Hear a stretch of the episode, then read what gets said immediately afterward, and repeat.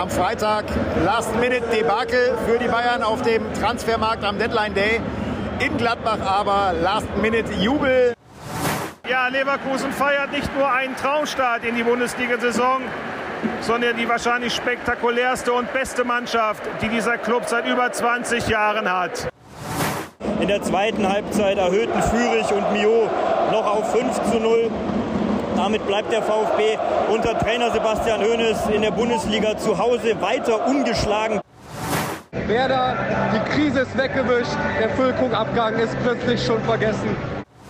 Leute, ihr hört das schon, da war eine Menge los an diesem Bundesliga-Samstag. Wir arbeiten das jetzt alles auf und zwar der Reihe nach. Ich bin André Albers. Stammplatz.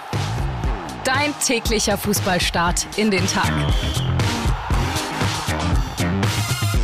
Ja, liebe Stammis, und ich würde sagen, wir starten direkt rein in den Rückblick auf den Bundesliga-Samstag. Mache ich heute mit dem Kolibri, Max Schrader. Schön, dass du da bist, Max. Moin, moin. Wir fangen an mit dem FC Bayern München in Gladbach gestern. War eine ganz, ganz enge Geschichte. Last-Minute-Siegtreffer. Ich würde sagen, bevor wir beide drüber sprechen, Heiko Niederer war da. Der verrät mal, was da so los war. Servus André aus Mönchengladbach, wo gerade die letzten Sekunden des Spiels Gladbach gegen Bayern zu Ende gehen. Ja, und man muss sagen, am Freitag Last-Minute-Debakel für die Bayern auf dem Transfermarkt am Deadline Day. In Gladbach aber Last-Minute-Jubel durch Matistel, den Joker. Der kam rein und köpfte Bayern zum 2-1-Sieg. Lange sah es nach einer Punkteteilung aus, anfangs sogar nach einer möglichen Pleite, äh, als Gladbach mit 1-0 in Führung gegangen war. Und äh, die Bayern kennen das ja durchaus. In Gladbach haben in den letzten Jahren ja einige Male hier verloren. Also äh, da machte sich auf den Rängen schon wieder deutlicher Jubel bereit, dass es vielleicht die nächste Bayern-Pleite hier in Gladbach gibt. Aber dann gab es eben den Ausgleich von Sané nach schickem Chippass von Kimmich und dann eben den Last-Minute-Treffer von Matistel, ja, der natürlich das Wochenende zumindest ein bisschen schöner macht für die Bayern nach dem angesprochenen Transferdebakel. Keine neuen am Deadline Day. Das war natürlich äh, frustrierend und hat auch immer noch rund um Bayern natürlich für einigen Frust gesorgt. Thomas Tuchel hat vom Spiel angesprochen, dass er da natürlich traurig war, dass gerade sein Wunsch Sechser Palinja nicht gekommen ist. Also es bleibt spannend bei Bayern. Äh, immerhin sportlich läuft es. Drittes Bundesligaspiel, dritter Sieg. Ciao, ciao. Ja, Dusel Bayern, Max, oder was sagst du? Dusel jetzt nicht. Also in der zweiten Halbzeit haben sie sich da schon erkämpft. Erste Halbzeit war echt schlecht. Also das war Standfußball, da haben sie sich den Ball nur hin und her gespielt, haben geguckt, boah, ist halt ein Spiel in Gladbach, ne? Ich habe das Gefühl gehabt, Masraui auch ein bisschen überfordert in der ersten Halbzeit. Mit Conny Leimer auf der Rechtsverteidigerposition lief es dann deutlich besser tatsächlich. ja, pikant. Ja, oder? Oder findest du nicht? Doch. Ja, doch, auf jeden Fall. Also da war auf jeden Fall hinten erstmal alles dicht und nach vorne ging natürlich auch viel mehr. So, und dann kam Joshua Kimmich, der Mann, der ja oft von uns kritisiert Nicht wurde. nur von uns, sondern von dir. Naja, aber ich, hab, ich bin ja der, der hier die Statistik ausgepackt hat, dass er eigentlich gar nicht so schlechte Ecken schießt. Aber der Reihe nach. Ja, davor hast du ja aber auch hundertmal gesagt, wie beschissen du die findest. So, Finde ich auch immer noch. Aber wir fangen an mit dem ersten Tor, das hat er sehr gut gemacht. Ne? Ein äh, kleiner Lob quasi auf Leroy Sané über die Abwehr und der ist momentan in richtig guter Form. Den könnten wir bei der EM in der Form gut gebrauchen. Ja, auch in der ersten Halbzeit hat er ja auch nochmal an die Latte geschossen. Also der war, war sehr gut. Ja, definitiv. Der macht dann das 1 zu 1, nachdem ja Gladbach durch Itakura mit 1-0 in Führung gegangen ist nach einer Ecke. Und dann, 87. Josua Kimmich mit einer Kimmich-Ecke. Gefühlt äh, davor schon wieder 300 im Spiel, die alle nix waren. Und Natürlich. das Ding schlägt er genau auf den Kopf von Mathis Tell, muss man, muss man ehrlicherweise auch sagen, sehr schlecht verteidigt. Ja, Der ich kann sowas überhaupt nicht verstehen. Du weißt doch, jetzt kommt ein hoher Ball Ja. und als Gladbach, da muss ich doch alles verteidigen. Richtig. Und vor allem in diesen Räumen ist doch völlig egal, ob dann einer am Elfmeterpunkt steht, Ja. sondern da muss doch alles wegverteidigt werden. Habe ich auch überhaupt nicht verstanden und trotzdem steht Tell da relativ frei. und das ist ja auch nicht der größte. Nee, absolut. Kann das Ding reinköpfen. Auch der hat einen guten Lauf. Da würde mich deine Einschätzung kurz interessieren. Also ich bin ja der Meinung, der hätte auch gut bei zum Beispiel Werder Bremen ja spielen können. Weißt Das du? ist mir klar. Hätte er 15 Tore gemacht, bin ich mir sicher.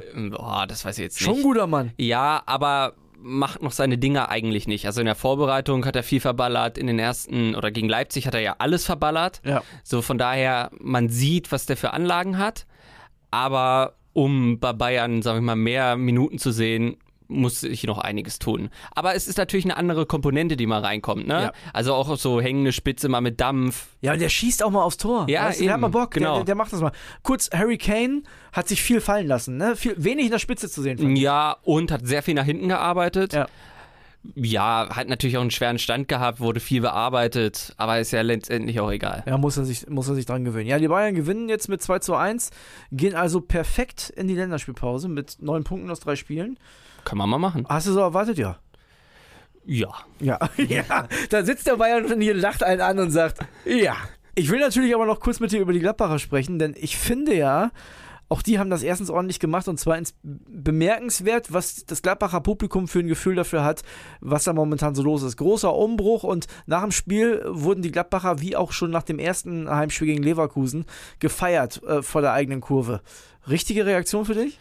Ja, nach dem Bayern-Spiel auf jeden Fall. Nach Leverkusen, wo sie 3-0 verloren haben, das war nochmal was anderes. Ja, aber ein nach, Derby so ein bisschen. ja, aber nach dem Bayern-Spiel, wenn du bis zur 89., 88. unentschieden hast, wäre auch komisch, wär, würdest du da ausgebuht werden. Jetzt gehen die trotzdem nur mit einem Punkt in die Länderspielpause aus drei Spielen. Machst du dir da ein bisschen Sorgen oder glaubst du, die fangen sich schon noch? Naja, Sorgen nicht, weil erwartet. Also, Ja. wir haben ja hier auch schon die ganze Zeit gesagt, es wird eine sehr, sehr, sehr schwierige Saison für sie und sie haben auch Glück, dass es halt auf dem Papier noch schwächere Teams gibt.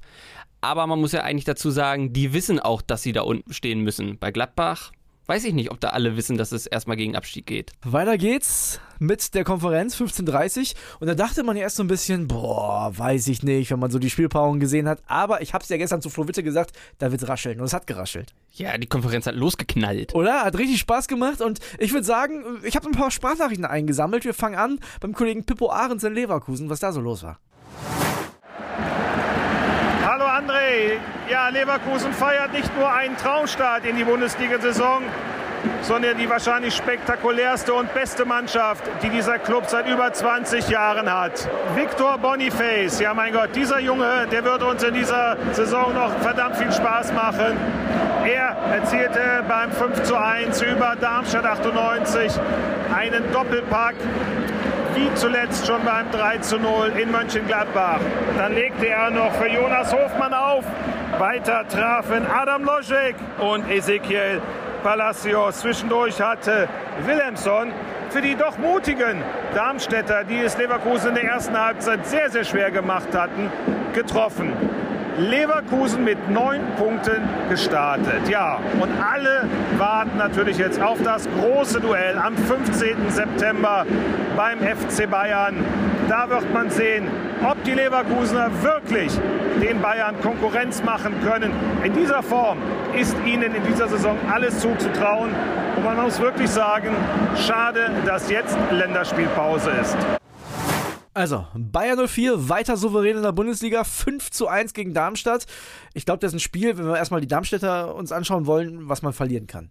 Ja, auf jeden Fall. Und wenn wir ehrlich sind, wir haben ja auch damit gerechnet, dass es jetzt nicht nur ein 1-0 wird. Nee, genau. Und irgendwann werden sie die Punkte holen, holen müssen. In Leverkusen momentan wahrscheinlich. Eher nicht. schwierig, ja. Genau. Und äh, was hast du zu Bayer Leverkusen? Sind die tatsächlich ein Meisterkandidat? Wenn sie so weiterspielen, auf jeden Fall. Natürlich, wäre ja bescheuert, dagegen zu setzen. Aber wie Pippo schon gesagt hat, ist jetzt erstmal kacke, dass Länderspielpause ist. Ja, so, oder? Nächstes Wochenende schön gegen Bayern, das wäre doch stark gewesen. Ja, also nicht nur wäre es stark gewesen, weil wir uns das gerne angeguckt hätten, sondern glaube ich auch für Bayer Leverkusen. Die sind momentan so im Rollen. Ich weiß nicht, ob so eine Länderspielpause da nicht einen richtigen Break macht. Ja, natürlich. Die sind ja dann auch einmal wieder um den ganzen Globus verteilt. Ja. Dann weiß was ich was, hat der Flug noch ein bisschen Verspätung und dann Freitagabend könnte besser sein. Wir müssen noch kurz über Victor Boniface reden. Ich weiß, wir machen das jede Woche, aber brutal, der Typ. Ja, Brutal. mega. Also, da, da muss man ja wirklich schon fast Mitleid mit Patrick Schick haben. Ich weiß nicht, wie der zurück in die Startelf soll. Ja, gar nicht. Oder? Also Ja. jetzt mal ernsthaft. ja, das war ja eigentlich, um ehrlich zu sein, das Beste, was Leverkusen passieren konnte, dass der sich noch verletzt hat. Ja, also es, Sonst hätten die den ja niemals geholt. es ist wirklich unglaublich. Und wenn, wenn man auch guckt, auch bei dem einen Tor, Ballannahme links, äh, Abschluss rechts und andersrum. Also der kann alles. Der, der hat einen Körper, der, der ist kopfballstark, der kann mit beiden Füßen. Das ist schon richtig, richtig gut. Da werden wir noch viel Freude dran haben. Könnte der nächste richtig teure Spieler werden, der vielleicht in ein, zwei Jahren die Bundesliga verlässt. Ja, wahrscheinlich schon nächsten Sommer, wenn es so weitergeht. Ja, kann ich mir auch vorstellen. Lass uns weitermachen mit der nächsten Partie. Der VfB Stuttgart ist eine Heimmacht geworden. 5-0 gegen SC Freiburg. Wir hören rein, was Julian Agali zu sagen hat. Der VfB Stuttgart schlägt ungeachtet des wilden Deadline Days gestern den SC Freiburg mit 5 zu 0. Die Stuttgarter sind direkt gut in die Partie gekommen. Chris Führig hat den VfB in der achten Minute schon in Führung gebracht. Danach folgte der Doppelschlag von Topstürmer Seru Girassi in der 17. und 19. Minute zum 2 und 3 zu 0. Und spätestens ab diesem Zeitpunkt hatte der VfB die Partie komplett unter Kontrolle. Von Freiburg kam nicht mehr viel.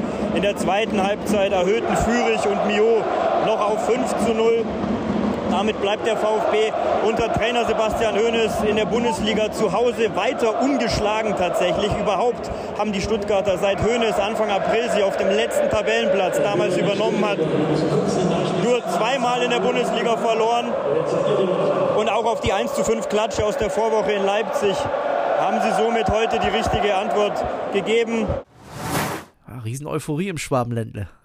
Ja, auch komplett Wahnsinn, dass Freiburg so zusammengefallen ist. Ja, ich in der, ersten Halbzeit, gerechnet. in der ersten Halbzeit ja schon. Ne? Also stand ja schon 3-0 zur Halbzeit.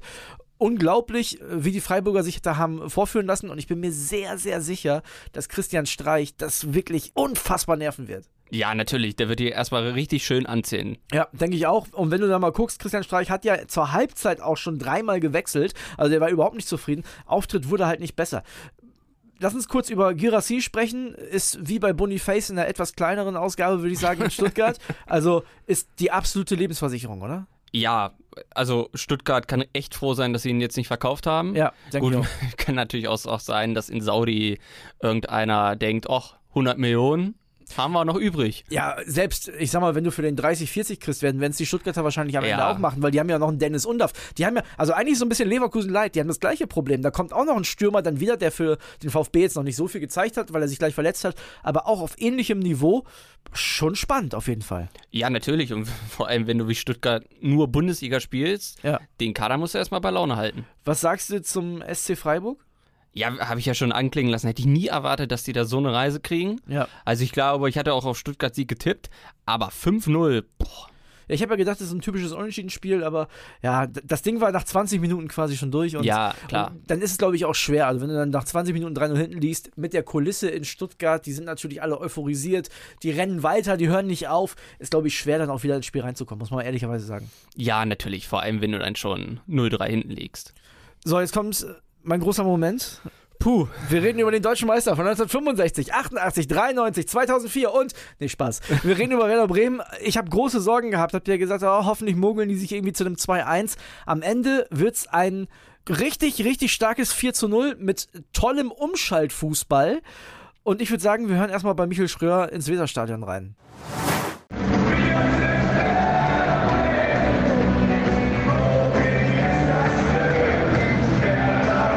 Was ist denn hier los, André? Also, damit habe ich nicht gerechnet und viele andere Werder-Fans sicher auch nicht. Werder gewinnt 4 zu 0 gegen Mainz 05.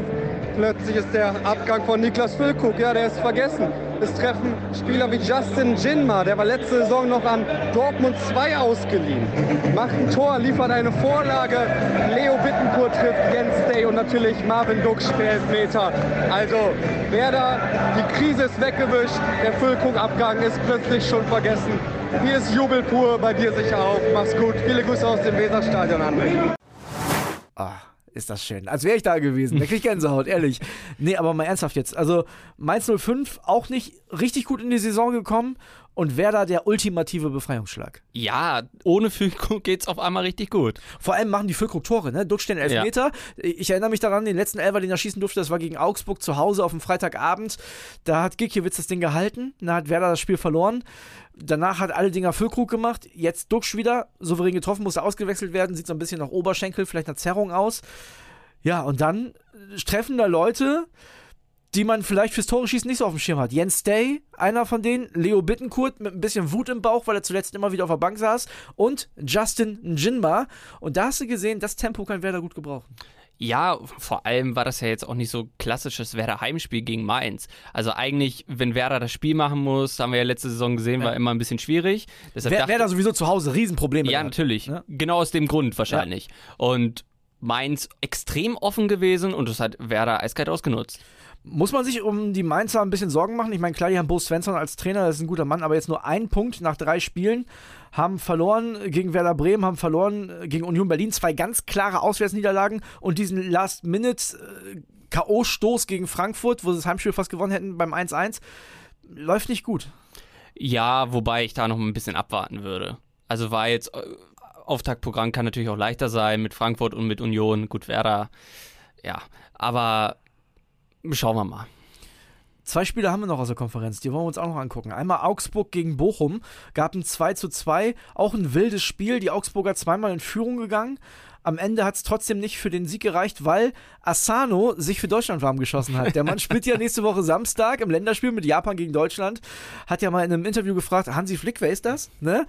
Ja, Hansi Flick weiß auf jeden Fall, wer Asano ist. Muss er. Muss er. Muss er auf jeden Fall. Aber überraschend, dass Augsburg gegen Bochum 2-2 endet. Ich dachte, das ist ein typisches 0-0-Spiel. Ich habe gedacht, dass Augsburg das gewinnt, weil die zu Hause ganz gut sind und Bochum auswärts irgendwie nicht so richtig was auf die Kette kriegt. Aber für mich ehrlicherweise auch zwei Mannschaften, die werden wir relativ lange unten sehen.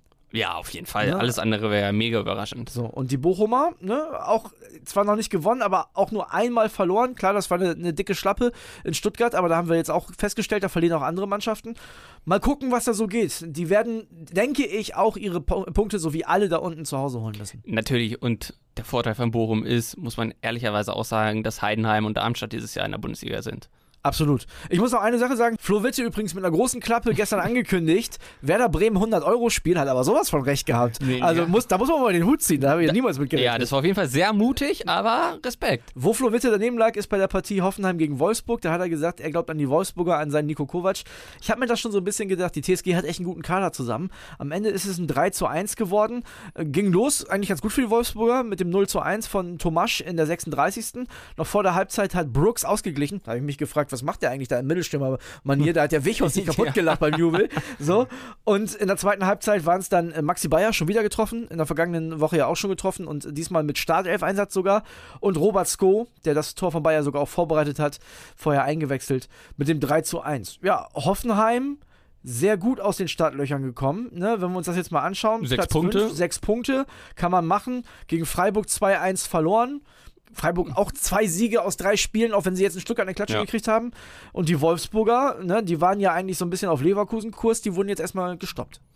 Ja, hatten natürlich auch ein einfaches Auftaktprogramm. Muss man sagen, definitiv. ja, also eigentlich, wenn du international spielen willst, hätten sie in Hoffenheim auf jeden Fall einen Punkt holen müssen. Ich glaube, das sind, das sind zwei Mannschaften, die werden sich drum streiten. Also das Ja. sind, halt so die typischen Kandidaten für Platz 6, Platz 7, Platz 8, so, ne? ja, wobei Wolfsburg könnte auch Platz 5 werden. Oder wenn die Hoffenheim sich, auch. Also oder, haben oder, beide- wenn, oder wenn die sich in Lauf spielen, kann das auf Platz 4 werden, theoretisch. Ja, das wird schon schwer, glaube ich, es sei denn, der Ja. BVB spielt so weiter. Eben. Ne? aber, aber, nee, also muss ich auch sagen, sowohl äh, Wolfsburg als auch Hoffenheim, die finde, die haben sehr ähnlich starke Kader. Und auch sehr breit. Ja, und auch sehr breit, können gut wechseln. Also werden auch zwei Mannschaften, da werden wir noch viele Punkte in dieser Bundesliga-Saison sehen, bin ich mir sicher. So nämlich. Wollen wir noch kurz auf heute gucken? Wir haben noch zwei Spiele heute. Los geht's. Einmal Eintracht Frankfurt gegen den 1. FC Köln. Boah, finde ich super schwer. Ich glaube an ein Unentschieden, auch wenn es in Frankfurt ist.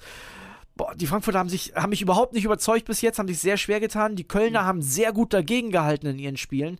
Ich glaube, das wird ein Unentschieden. Ja, und Frankfurt, das ganze Kolo-Theater muss man auch erstmal verdauen.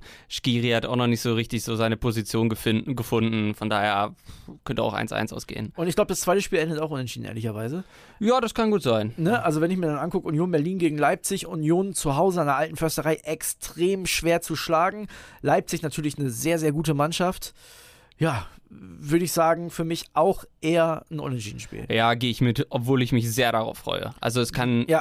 kann glaube ich, auch ein 3-1 Union werden, kann auch ein 3-1 Leipzig werden. Bin Ja, gespannt. ich glaube, dass es für Leipzig auf jeden Fall sehr unangenehm wird. Wie immer an der Natürlich, Försterei. natürlich. Und Union, auch wenn sie jetzt natürlich ein bisschen besser besetzt sind, ne, Bonucci jetzt dazugekommen, dürfen wir aber eine Sache nicht vergessen, die haben jetzt auch nicht, also das hat Flo Witte gestern zu mir gesagt. Das fand ich ganz interessant. Der hat zu mir gesagt, jetzt sei doch mal ehrlich, wenn der Bonucci zu Dortmund gewechselt wäre, da hätten wir doch alle gesagt, was wollen die mit dem denn? Und Unrecht hat er natürlich Ja. nicht. Ja. Ne? Und bei Volland ist es genau das Gleiche. Der hat jetzt in Monaco zuletzt auch nicht die Sterne vom Himmel gespielt. Trotzdem ist es für Union natürlich eine Riesennummer und ist und ein richtig guter ja, Kader. und es ist natürlich auch eine Systemfrage. Definitiv. Also Bonucci in einer Dreierkette ist natürlich auch noch einfacher als in einer Viererkette. ja, und der hat eine unheimliche Erfahrung. Ich bin gespannt, ob er heute schon zum Einsatz kommt. Ich glaube das nicht. Ja, oder, also fünf, nicht, oder fünf Minuten mal eingewechselt. Genau, ich glaube nicht, dass er startet, aber wir können uns auf den Union-Kader freuen, müssen aber trotzdem, wenn wir, ne, und da hat Flo auch ein bisschen recht, wenn wir es Ja. im Hinterkopf haben, dürfen wir eine Sache nicht vergessen. Das ist jetzt trotzdem keine Qualität Leverkusen oder, oder Bayern oder Dortmund. Ja, absolut. Und auch eigentlich nicht Leipzig. Nö, aber da sieht man mal, was ein Trainer, was ein System alles machen kann. Und natürlich ein Stadion. Definitiv. Also, ganz heiße Nummern heute. Und wie das Ganze ausgegangen ist, hört ihr natürlich dann morgen in Stammplatz wieder. Wir machen Deckel drauf. Ciao, ciao. Stammplatz. Dein täglicher Fußballstart in den Tag.